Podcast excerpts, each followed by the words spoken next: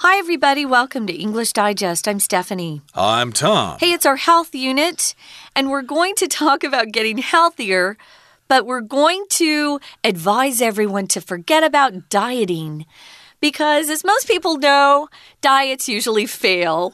Um, I've been on a constant diet, I think, since I was about uh, maybe 20, 22. Yeah, I used to be able to eat anything and I would never get fat. I was really skinny growing up, which I hated too. Um, and I did love eating everything I wanted. I could eat a dozen donuts and I still wouldn't gain any pounds. But as you get older, it's easier and easier to gain weight. And yeah, unfortunately, we do have to go on diets sometimes, but we're here to tell you that don't be surprised if your diet fails. Most people's diet uh, do most people who go on a diet fail at this. So it's you're not alone.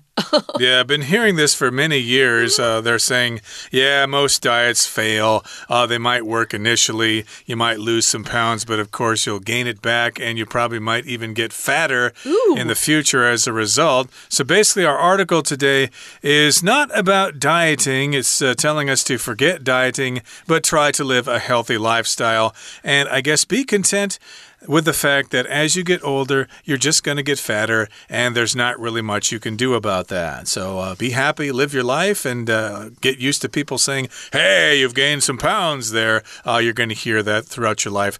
Uh, you can't change that. But uh, oh, you can change it. We're not saying it's impossible, but be realistic, okay? That's what we're going to say, Tom. Sounds good. Okay, so let's find out what this is all about. It's our health unit for the month of March. Let's read the contents and then we'll talk about it.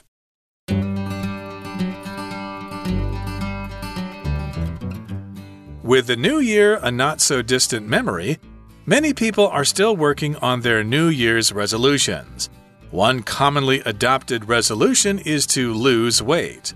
Unfortunately, not many people manage to accomplish this goal. That's because, according to research, 80% of diets fail.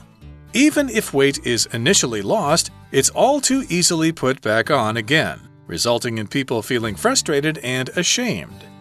One reason for this is that dieting is often oversimplified. The assumption is often that in order to lose weight, the number of calories we burn must exceed the number we consume. While that is the general principle with dieting, there is much more to it. A long time ago, when food was much less abundant, body fat was actually a good thing. We needed it to survive during times of famine. This means your body is predisposed to want to gain weight. So, when you diet, your body realizes it's not getting much food and concludes that there must be a famine. In an effort to counter the effects of starvation before they have a chance to take hold, your metabolism is slowed and your appetite is increased. This combination makes it hard to lose weight and makes it likely that you'll eventually gain any lost weight back. To make matters worse, dieting also increases your stress levels, which triggers the production of cortisol.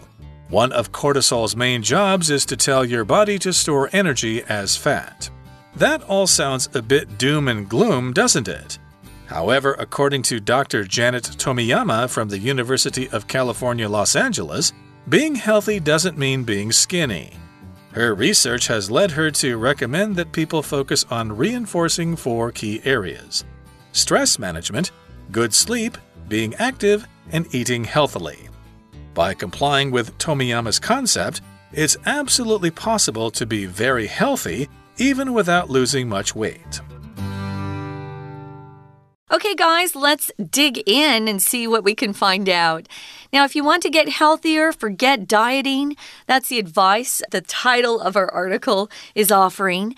So, with the new year, a not so distant memory, meaning it just passed and we can still remember it, many people are still working on their New Year's resolutions.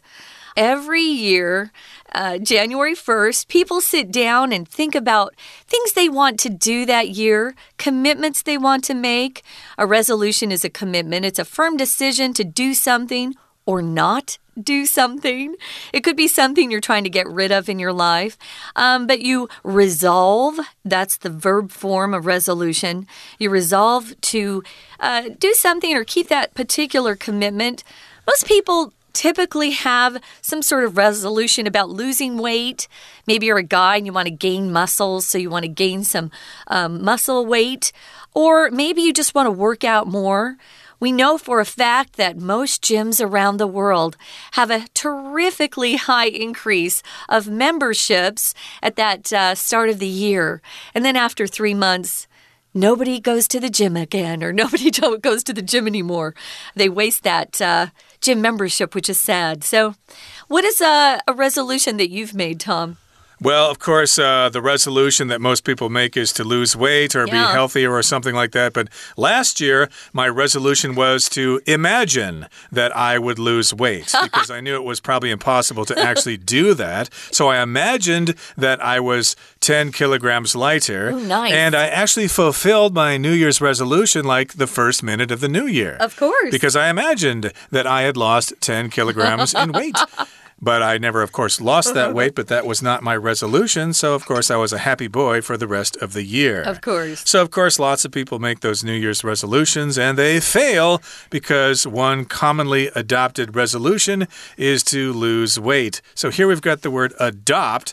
And of course, sometimes when you have an idea, you adopt that idea. Uh, maybe your company adopts a new policy. Uh, you have to wear the company uniform instead of your own clothes, for example. They adopted a new policy. Or in this particular case, people adopt a resolution. They accept it, they come up with this idea, and then they start using this idea. So, if you adopt something, you just take it up, you start to use it, you follow it. It could be an idea, a method, a new policy your company has, or some course of action that you want to take. So, a lot of people adopt that a resolution to lose weight. Um, I like your resolution better, Tom. So, unfortunately, not many people manage to accomplish this goal. Why? Because it's very difficult. It requires so much self discipline. And sometimes, as I was saying to Tom before we started, sometimes I get home really late, and eating late at night isn't always good. You don't sleep very well either, guys, if you eat too late. But I'm hungry. I want to relax. And I end up eating bad food like fried chicken and fries. So, yeah, it's tough to stick to your resolutions, those goals. That's because, according to research, and they studied this, of course, 80% of diets fail. That means 20% don't. That's the good news. But 80% of diets fail. You have to be realistic. I've learned that I can't be too restrictive in my dieting or I'll, I'll always fall off the wagon. If you fall off the wagon, you um, fail at something you're trying to do. Usually you're trying to quit doing something like smoking or gambling or drinking too much. In my case, I don't do those things, but I do diet. So if I fall off the wagon, I usually had a piece of chocolate cake or ice cream, but then you get back up and you go again. We also have the opposite phrase to get back up on the horse means you failed, but you're going to try again. Never give up.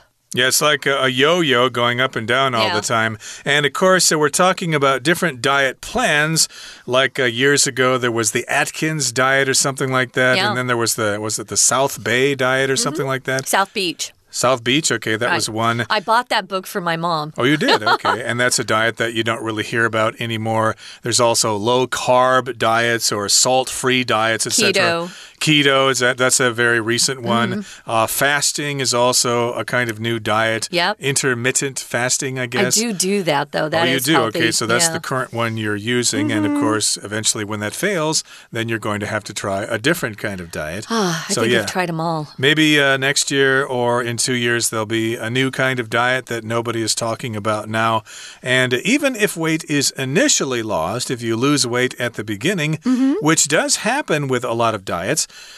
it's all too easy to put that weight back on again, resulting in people feeling frustrated and ashamed. So, indeed, I have this experience as well. During certain stressful periods of uh, life, yeah. I tend not to have an appetite. I'm just too worried about stuff. Mm. So then I lose a lot of weight. But then when everything's okay again and I'm not under stress, then the weight comes back. And a lot of times, of course, it not only comes back, but it also increases beyond the original amount. So, yeah, that's why it's probably not a good idea to diet or at least not to lose too much weight if you're dieting because your body will punish you as a result later on. Yeah, I'm kind of the opposite. If I'm happy, I don't eat. And if I'm frustrated, I eat more. So, frustration, or if you're frustrated, this is an adjective. You're feeling uh, distressed, annoyed, uh, maybe because you have an inability to change something or achieve something that you want. Or maybe someone's making you frustrated by not um, finishing the work that you assigned them to do. Now, if you're ashamed, usually feel kind of embarrassed. Maybe you've done something dumb and other people find out. Or maybe you're feeling guilty because of something you did, or maybe some sort of personality trait that you have that you don't like. So, these are two of our vocabulary words. So, when these people who are yo yo dieting, Tom mentioned you can yo yo go back and forth, they end up feeling frustrated and ashamed many times. Yeah, frustrated. You can't get what you want. It's just so frustrating. And you're ashamed.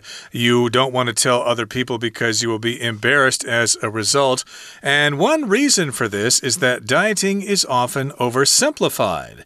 So, this is a reason for why diets fail and why you put the weight back on again and why you feel frustrated and why you feel ashamed. Well, it's all because dieting is oversimplified. Mm. Of course, uh, we'd like to have a diet be simple because we're busy with life, we're going to school, we're going to work and stuff like that. So we don't really want to think too much about dieting.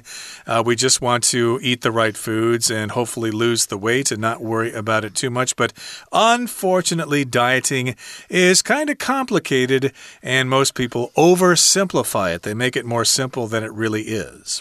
Now, the assumption or thing that people often believe is true, it's often that in order to lose weight, you just need to reduce the number of calories you eat um, as opposed to the calories you burn each day that your body consumes as it's uh, moving around and doing its thing. Now, if you consume something, you take it into your body. We also use consume to talk about using something like gasoline or oil. We consume it, we use it until it's gone. But here, for people, we actually consume food. We eat, drink, uh, take food into our body, we ingest it. Now, that's a general principle that you need to uh, eat fewer calories than you burn, but it's not really that simple. We're discovering that sometimes your body likes particular types of food better, and it burns uh, that burns calories faster based on the type of food you're eating. So it's not just number of calories. That's not true. That's oversimplified. We're going to continue talking about this, guys, but first, we're going to take a quick break and listen to our Chinese teacher. 听众朋友，大家好，我是安娜。我们今天要带大家看看这个健康单元的。如果你真的想要减重的话，试着变健康一些。诶，我们为什么减肥常会失败呢？明明减下来几公斤，为什么又会胖回去呢？其实啊，节食对人哦有很大的影响。今天这个文章真的是很新颖的观点。我们在看之前，先看一下框框有哪一些选项，因为我们今天这个文章设计成文艺选填。的这样的大题，好，我们先看一下框框里面啊，特别是针对像 C 跟 G 的部分，其实它是两个动词片语。那么 C 指的是导致什么样的结果？G 的 comply with 现在看的是动词 ing，有可能是一件事情，或者是当所谓的现在分词搭配 be 动词来使用。好，那么 comply with 其实就是遵守什么样规定的意思。再来，还特别要注意一下一选项，一选项的 counter 在这里不是柜台哦，在这里也有可能是另外一个当动词，就是所谓克服、克服什么困难的意思。好，那我们就来看一下减重为什么常会失败呢？其实根据研究啊，百分之八十的节食，如果我们少吃一点，这个不吃或控制总热量等等，其实根据研究，超过百分之八十节食都是失败的。为什么会这样子呢？就是一开始体重还是减轻，可是大家有没有发现，节食之后还是会复胖？好，我们来看一下，在第一段的第五句的地方，就特别提到这样子的概念。那这样子的概念，我们看一下句子第二个逗点之后的 resulting in，它这里是一个关系子句的简化。resulting 本来应该是 which results，而 which 指的是逗点前面的这个句子。就是很容易复胖这件事情。好，那很容易复胖，所以跟人家说要减肥，然后后来又胖回来，大家就觉得很挫败啦，会有点丢脸啊，很羞愧。但是其实呢，这样子的原因之一是节食这个概念其实有一点过度简化了。怎么说啊？我们在第一段的第六句提到了这个 oversimplified。被过度简化这样子的一个概念是什么？因为第七句的文意接下来，其实减肥或者所谓的假设，我们都会觉得哦，要减肥，那我就少吃一点。我们要控制这个总热量，所以后面第七格这边我们看到的第四题答案应该是 I assumption，因为我们对于减重的一个前提，这个假设通常都是说，为了要减重，我们燃烧的卡路里要超过我们所摄取的卡路里。可是因为第六句告诉我们，其实我们这个概念是过度简化，节食大致上的原则其实远远超过于这样的说法哦。We're going to take a quick break. Stay tuned. We'll be right back.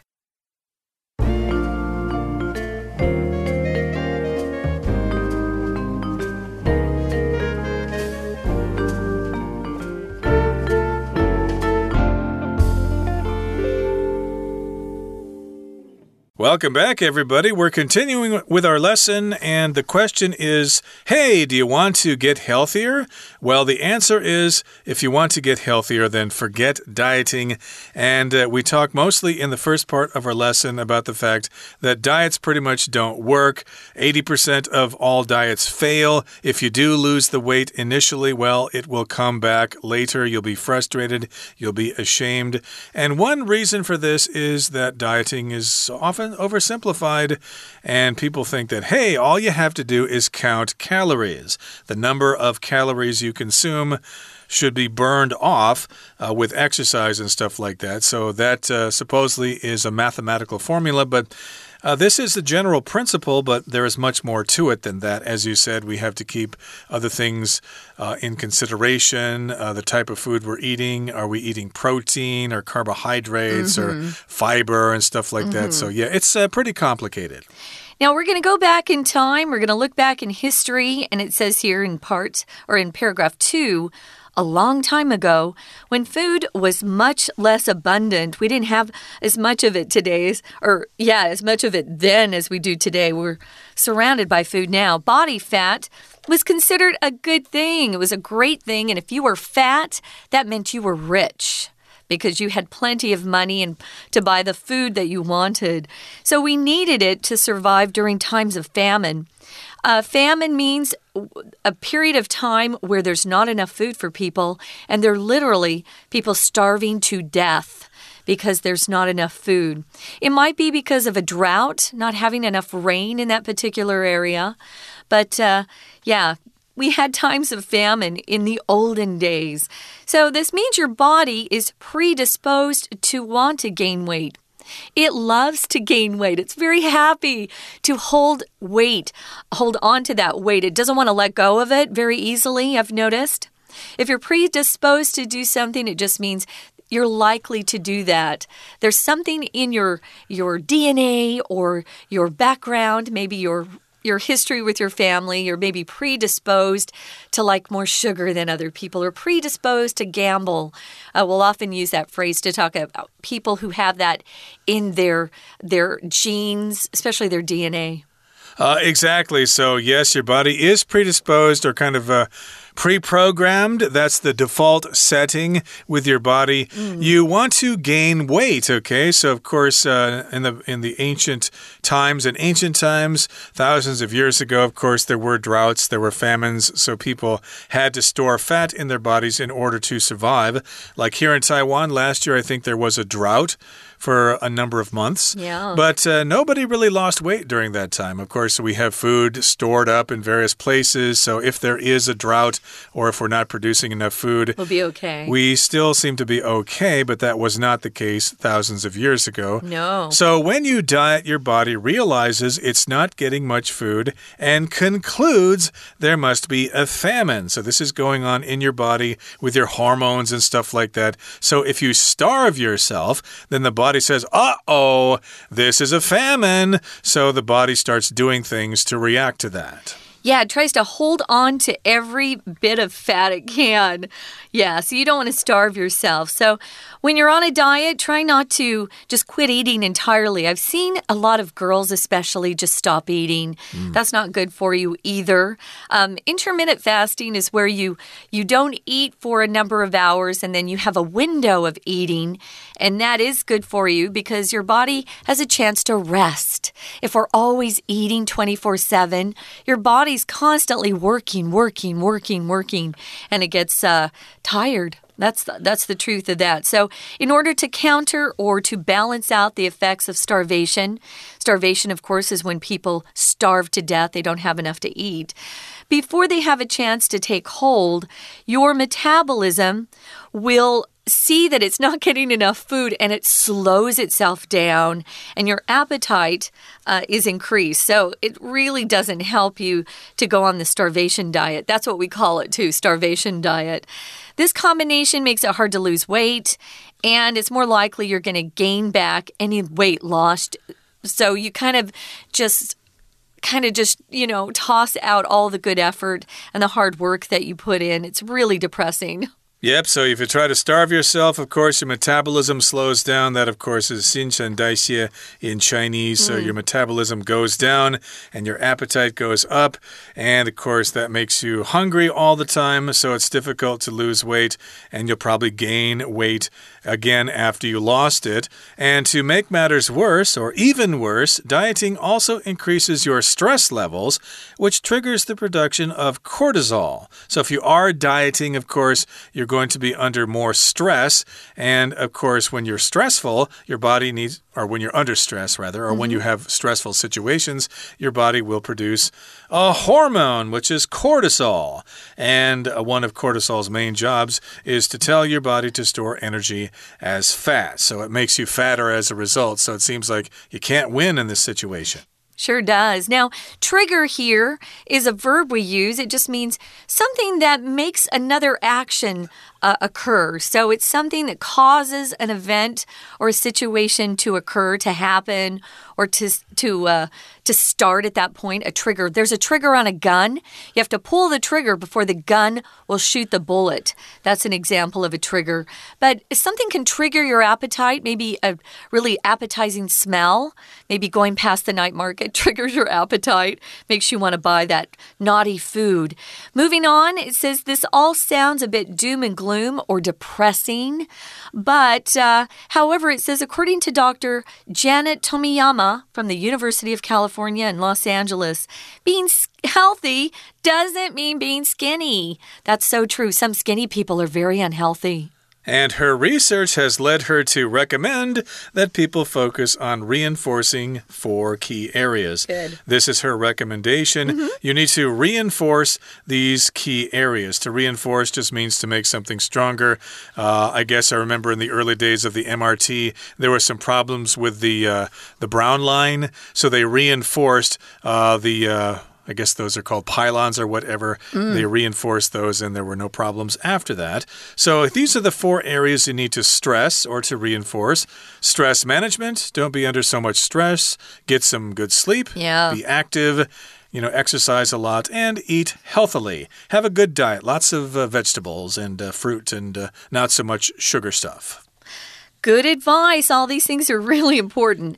By complying or going along with Tomiyama's concept or her, her, idea, concept is just an idea that you have, it's absolutely possible to be very healthy even without losing much weight. Um, I have a sister that is overweight, I think, but she actually is pretty healthy because she exercises all the time and she eats pretty good food. Um, when I was at my skinniest, I was eating too much fast food, so I can't say I was very healthy. Yeah, when you're I was kind skinny. of a junk food junkie. Yeah, I used to be, you? yeah. Yeah, you like that sweet stuff and that greasy stuff. No, I like salty too. stuff. Salty stuff. Okay, indeed. Yeah. But uh, yeah, that can be a problem. So yeah, get it, get a habit, make it a habit, and eat healthily. And by complying with Tomiya's, Tomiyama's concept, by following her advice, it's absolutely possible to be very healthy even without losing much weight. So I think her emphasis here is. Yeah.